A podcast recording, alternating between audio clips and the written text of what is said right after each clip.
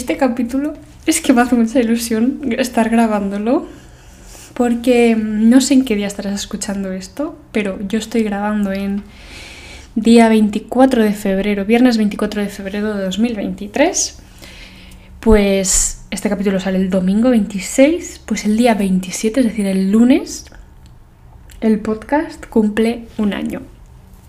Que me parece surrealista si lo llevas escuchando, no sé cuánto llevarás escuchando, pero ya ha pasado un año. No, no, no me va a poder creer, no me va a poder creer, no, no, no es concebible. Em, entonces lo que quería hacer en este capítulo es como recuperar los primeros capítulos, los de mm, pensamientos reactivos y planes de futuro. No sé si los habrás escuchado. La verdad es que te los recomiendo, que lo que quería hacer era como recuperarlos y volverlos a hacer porque ahora me siento mucho más cómoda con el micro y tal. Pero la verdad es que están bastante bien. No, no tengo mucho más que añadir al respecto. Los voy a replantear un poco, pero esos capítulos aún merecen ser escuchados. Creo que, están, están bien, están muy bien, de hecho. Em, la verdad es que he entrado a ellos con un poco de recelo porque es esto. No sé si sois de las personas que escuchan vuestras propias notas de voz o las que no escuchan la nota de voz porque tu voz te repele. Yo estoy un poco entre medio, pero imagínate no, sé, siempre da esta cosa de escucharte a ti mismo de hace tiempo, es como, es como que impone. Pero no, no, aunque he entrado así, ¿no? Con esta forma de pensar, luego me, han gustado, están bien, están, están bien y no se me nota, o sea, se me nota un poquito más cohibida que ahora, por ejemplo, pero tampoco estoy incómoda hablando. Están bien, en plan, aún, aún los recomiendo y me gustan. Así que si los quieres escuchar antes de este, eh, ahí están. Y antes de, sí, antes de empezar a, a comentarlos. Quería situaros un poco y explicaros por qué empecé el podcast. Em, no sé si habréis escuchado el capítulo de mi experiencia con los antidepresivos y la ansiedad, pero os hago un pequeño resumen. Yo empecé a tomar antidepresivos en noviembre de 2021. Sí.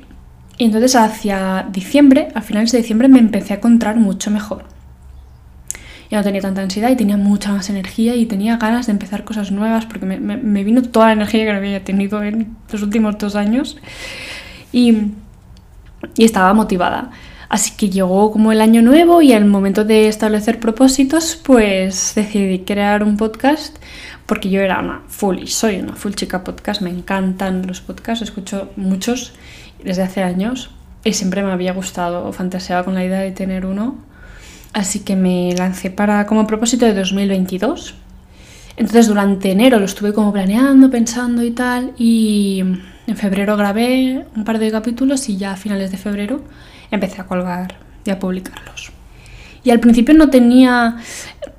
Mi, objetivo al principio era como ir registrando todo aquel conocimiento que había ganado con los años anteriores de, ansiedad y sufrimiento.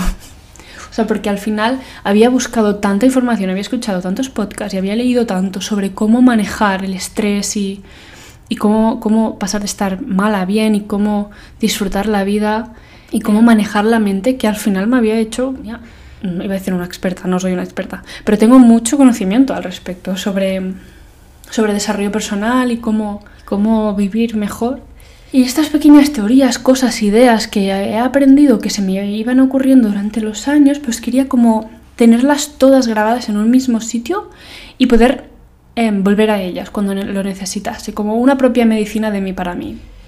Y la verdad es que me ha servido, en plan, ha sido así y y claro, luego empecé a recibir mucha respuesta que no me esperaba para nada, sobre todo de, la, de, mis, de mi familia, de mis personas más cercanas, pero también por Instagram.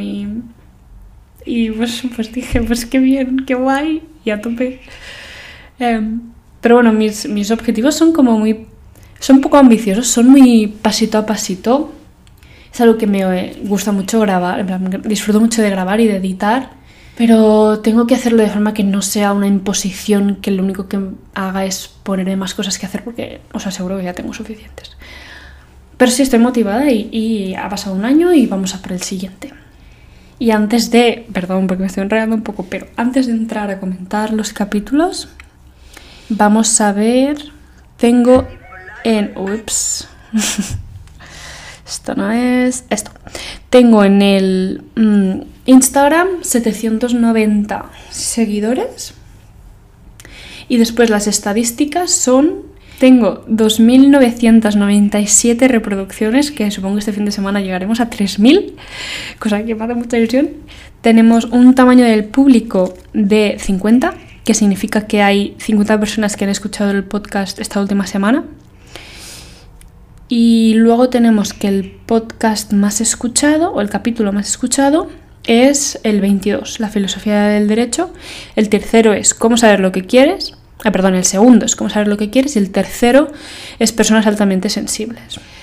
Bueno, pues pensamientos reactivos y planes de futuro, que son los dos primeros capítulos del podcast, son el capítulo cuarto y quinto más escuchado. Y como os digo, no están mal. Me parece bien que sigan ahí porque creo que tienen, tienen muchas ideas muy buenas y está bastante bien expresado todo. Em, no sé si lo habéis escuchado o no, pero bueno, os recuerdo que los pensamientos reactivos yo los clasificaba como aquellos pensamientos que surgen sin que tú los quieras controlar, que de hecho supongo que son la mayoría de pensamientos, supongo que todos los pensamientos que tenemos son reactivos, en el sentido de que no tienes em, el objetivo de tener ese pensamiento, no, no, no son conscientes, sencillamente pasa algo, ves algo o sientes algo y tu mente crea un pensamiento de respuesta ¿no? a esa situación o a ese contexto o lo que sea el problema de los pensamientos reactivos yo los, yo los clasificaba más bien como pensamientos reactivos negativos, o sea, me centraba en los negativos y es aquellas cosas que preferirías no haber pensado, aquellas cosas que dice tu mente y que dices, ¿en serio tengo que acarrear yo con, con este pensamiento tan malo el resto del día? O incluso son pensamientos que se van repitiendo, que suelen decirte que no eres suficiente, que, que esto lo has hecho peor de lo que podrías hacerlo, que es inferior, que que no estás guapo hoy o guapa. No, no tienen por qué ser tan especialmente así o literalmente así, sino como todo aquel pensamiento que va en detrimento tuyo, ¿sabes? Que te, que te resta, que te hace menos, que te hace pequeño. Y para no repetir lo que ya decía en el capítulo primero, em, me gustaría añadir que lo que se me ha venido a la mente cuando estaba escuchándolo es aquello que dije hace poco de, de que nos hablamos a nosotros mismos a través de los pensamientos y tú a lo mejor piensas que no tienes conversaciones contigo mismo o contigo misma, te aseguro que sí. Y, podemos entenderlo gracias a los pensamientos reactivos. Yo proponía, cuando tengas un pensamiento reactivo que te, que te hace daño, crea uno de respuesta, crea un pensamiento de respuesta consciente. Y cuando mi mente me diga tal, tal, tal, que me duele, yo voy a responderle de tal forma. Voy a decirle esta cosa. Para intentar cambiar el pensamiento reactivo por el pensamiento de respuesta, que es el que eliges tener conscientemente, el que vale la pena tener y el que más te define. Vale, pues eso al final es, es una conversación. Hay, una parte que no puedes controlar, que es, digamos, lo que te dice una persona cuando hablas con alguien. Hay, pues, controlas lo que te dicen, ¿verdad? Pues ese es el pensamiento reactivo, el que no eliges tener, lo que no eliges escuchar pero sí eliges lo que tú dices y cómo lo dices. Y ese es el pensamiento de respuesta. Y al final es, una conversación que pasa en tu mente. Sí que, te, sí que te hablas a ti mismo. Todo el mundo se habla a sí mismo. El problema es que no todo el mundo se responde. Los pensamientos reactivos te dicen cosas, te van.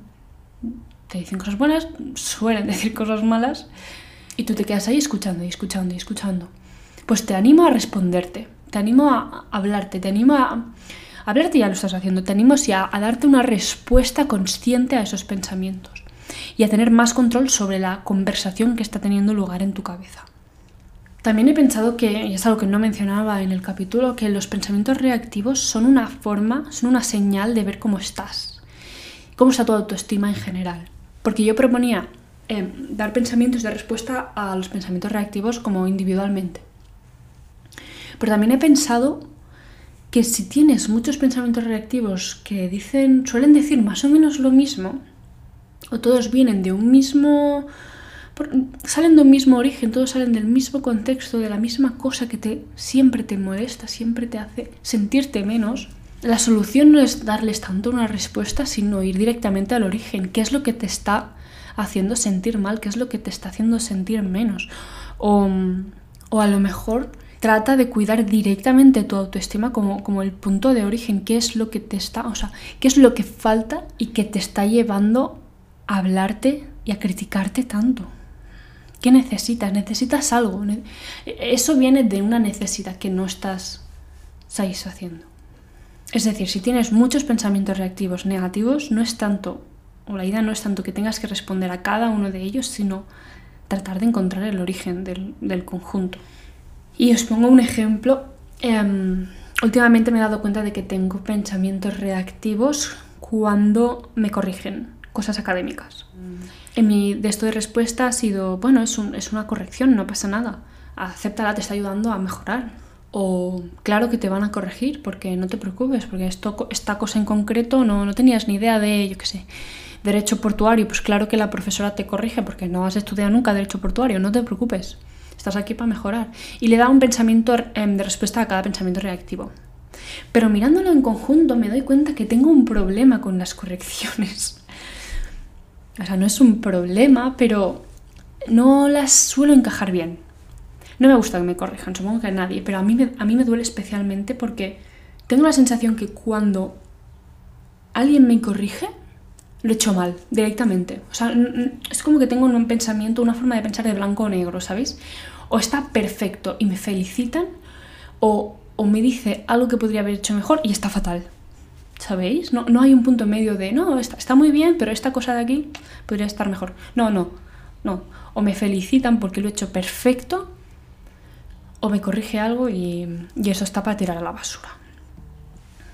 Y creo que sale un poco de que, alguna vez lo he dicho también, que creo que de pequeña me han aplaudido siempre porque he sido una niña que se me ha dado bien estudiar, em, que no me portaba mal en el colegio y mis profesores me tenían aprecio y, y siempre he recibido felicitaciones. Y eso está bien, ha sido, he recibido una infancia muy bonita y que me han apoyado mucho y me, han, felicitado por mis logros, pero el problema de eso es que cuando he crecido y he empezado a tratar cosas más complicadas que obviamente necesito mucha más formación para hacer perfectas, si es que algún día, o si es que soy capaz de hacer algo perfecto, que no creo, claro, me equivoco y cuando alguien me corrige, eso es nuevo para mí. Tengo 23 años y aún no me he acostumbrado, hace tiempo, claro, que hace tiempo que las los profesores de la universidad me corrigen, pero aún no me he acostumbrado a la corrección, porque en mi cabeza la corrección es como, es el cero, ¿sabéis? Una corrección implica que tengo un cero en ese trabajo.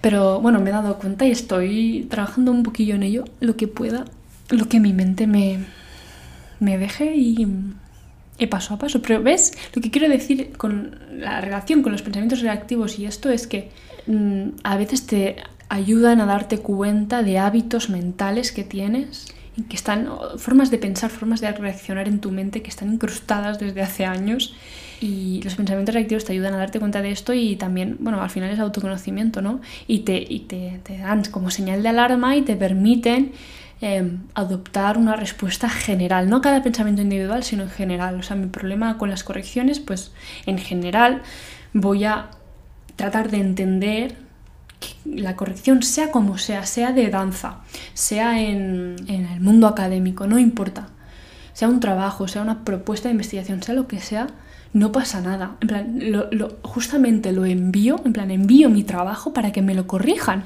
y aprender. Y intentaré ver las correcciones como algo positivo, como algo que me suma, no algo que me resta lo que he hecho ya. Lo que he hecho ya me ha dado mucho. O sea, el trabajo en sí he aprendido mucho haciéndolo. Y la corrección que me hace me suma conocimiento. No hace que todo el conocimiento que tenga anterior se anule. Porque sigue estando ahí y sigue estando bien. Y pasamos a hablar del segundo. El segundo mm, se sitúa en un momento, el segundo capítulo quiero decir, el de planes de futuro, se sitúa en un momento que yo estaba muy perdida con la vida porque acabábamos la carrera Em, bueno, era el último año, así como era quinto, era el último año intenso de, carrera. Y todo el mundo estaba haciendo planes. Yo tenía claro mis planes, también lo explico ahí, no, estoy, no, estaba, no estaba tan perdida, lo que sí estaba era como agobiada de que todo a mi alrededor era gente tomando decisiones y la gente muy confundida o gente con mucha ambición. Y yo estaba un poco en el medio con teniendo claro que estaba eligiendo por intuición, pero al mismo tiempo un poco abrumada por todo el momento de decisión en el que me encontraba. Y hablo del, ego y de la intuición, que es una distinción que a día de hoy sigue sirviéndome, que me encanta. Estoy mucho más tranquila porque creo que mi vida ha evolucionado hacia la intuición y he dejado el ego mucho de lado. O sea, sigue estando ahí, el ego no se va a ir, pero el ego es algo positivo, un poquito de ego, porque te protege, pero, pero sí creo que en general, eh, cuando como el, el inicio de mi vida académica tiraba mucho por ego y ahora creo que, que he cambiado mucho esto y, y, me encanta la intuición y estoy muy conectada con mi, con mi intuición. Y es, un, es algo que en el momento ya lo tenía, empezaba a, a, centrarme en la intuición y a intentar entender qué es lo que quería, aun, a pesar de la falta de información, porque claro, elegimos carrera o elegimos vida profesional, por decirlo de alguna forma, sin tener ni idea de lo que implica esa vida, ¿no? De cómo vamos a vivirla. Al final lo único que tenemos cuando hay falta de información es la intuición y puedo decir que he ido reforzándola y estoy contenta con las decisiones que he tomado hasta ahora. También hablaba de la idea del 50-50, o sea, lo del 50-50 se remonta al capítulo 2, cosa que me parece fuerte, porque se ha ido repitiendo a lo largo de los capítulos. Eh, es la idea de que la vida siempre, siempre es 50-50 en el sentido de placer y dolor por igual.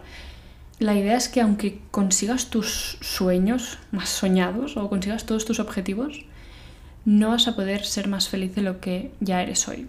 Y la verdad es que ahora mismo puedo afirmar y defender esa idea con toda mi alma porque en ese momento tenía muchas ganas de crear un podcast y, y de que, que de que saliese bien, de sentirme cómoda con él, de estar orgullosa de ello y si tenía una eh, valoración externa, pues mejor y si podía establecer conversaciones pues interesantes con los demás, pues todavía mejor y todo ello se ha cumplido un año después y estoy muy contenta, pero no soy más feliz, ¿sabéis? O sea, me he dado cuenta escuchándolo ahora como mis, mis, mis dolores son otros, y mis placeres son otros. Ahora tengo la visión puesta en otra cosa. Ahora estoy ya esperando el siguiente objetivo. Y sí, sufro, sufro ahora mismo. De hecho, estoy muy estresada por la universidad, pero pues, estoy contenta en general porque es un 50-50 y estoy bien con ello.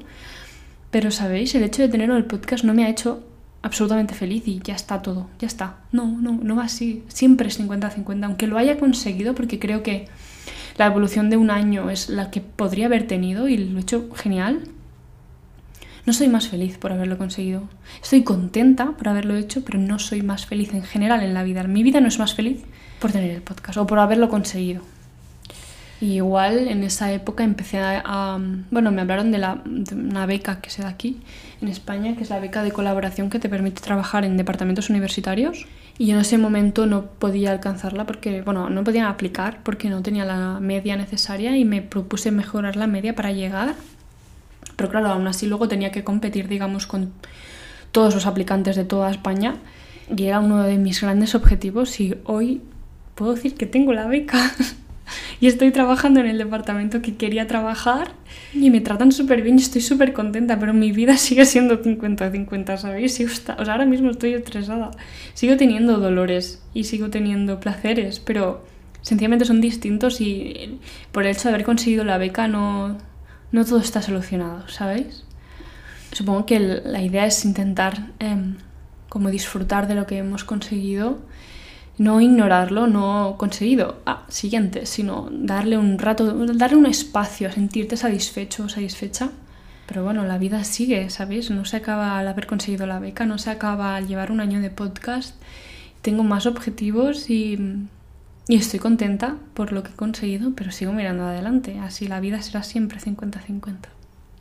Hoy los planes de futuro no me afectan o no los veo como los veía en ese momento de elecciones, decisiones grandes sobre la carrera profesional. Hoy los veo como los planes de futuro, por ejemplo, que tengo este fin de semana. Es como me agobian. He aprendido una idea esta semana que es que es algo bueno y algo malo a la vez, como prácticamente todo. Que es que yo estaría tranquila, yo no tendría estrés. Ahora tengo muchísimas cosas que hacer en la universidad, os lo juro. Es, surrealista. Pero yo no estaría estresada si no viese mis planes a corto plazo. En plan, si no viese lo que tengo que hacer en el próximo segundo, tercer y cuarto día que me espera, no estaría estresada. O sea, porque estoy muy bien organizada, yo me organizo muy bien y sé exactamente lo que tengo que hacer cada día para que me dé tiempo a hacerlo todo y sé que soy capaz de hacerlo. Y tengo el tiempo para hacerlo porque me he organizado para que así sea. El problema es que, sobre todo cuando llega el fin de semana y veo tres días, viernes, sábado y domingo, de las tareas que tengo que hacer y, pensar tres días de trabajo me abruma muchísimo. Porque a tres días habré avanzado un montón, ¿sabéis? Y es como, tengo que avanzar todo esto yo ahora. y me, me agobia, me, me, genera mucho estrés. En cambio, si yo me levantase y, y, tuviese como visión túnel solo del día de hoy y pudiese pensar, ah, hoy solo tengo que hacer tal cosa, o sea, no tengo 500 cosas de los próximos tres días, sino hoy solo hay tal y tal, no estaría estresada. Si yo no pudiese ver mis planes de futuro, si yo no supiese mis planes de futuro a corto plazo, no tendría estrés. Eh, y aunque obviamente no puedo obviar que sé mi organización porque al abrir la agenda está ahí, sí que puedo quedarme con la idea de que si me centro en el día de hoy, si voy pasito a pasito, tarea por tarea, está bien hecho. Y con la idea de que tranquila porque yo me, me, acompaño, o sea, yo me, yo me tengo asegurada, yo, yo me tengo, yo, yo me tengo cogida y estoy bien organizada para que todo me dé tiempo. Estoy conmigo en esto, estoy, estoy, y lo estoy haciendo muy bien. Así que me quedo con eso, con que me apoyo con la organización que me va a ayudar es que, y que me va a hacer que todo salga lo mejor posible. Y también concentrarme en el día a día, porque si levanto la cabeza y miro más allá, me agobio. Pero hoy, solo hoy, no tengo que hacer tanto. Y solo hoy es muy factible, mucho. Así que a ver si esto os ayuda en algún momento en el que estéis estresados, porque, bueno, yo os entiendo. Y para acabar, ya, mm, bueno, quería deciros como que si tenéis cosas que os rondan por la cabeza, proyectos, ideas, os animo a lanzaros, a probar, porque es lo que hice yo y, y, obviamente tenía dudas y algo de miedo, pero, pero sé que si me canso o sencillamente no sale bien, no es el fin del mundo, nada es trascendental, nada cambia tanto la vida como para que no merezca seguir viviendo, viviéndola. O, cosas muy puntuales, creo que algunas cosas sí, pero más relacionadas con la pérdida de alguien o alguna cosa así. Em, lo demás no, no tacha tu vida para siempre. Si te equivocas, si lo haces mal, si no sale bien, pues se vuelve a empezar o se, o se deja de lado y se trata de construir otra cosa pero lo que es seguro es que si no lo pruebas, no vas a saber si triunfas o si no. Y solo por, por tener esa información, solo por saber qué pasa, te animo a empezarlo y a ver qué, y a ver cómo sale. Pues felicito a mi bebé, al podcast, por su año de cumpleaños. Y yo me despido ya. Nos escuchamos la próxima semana. A partir de, bueno, el año, empezamos el segundo año del podcast. Qué ilusión. Y hasta aquí. Venga, hasta pronto.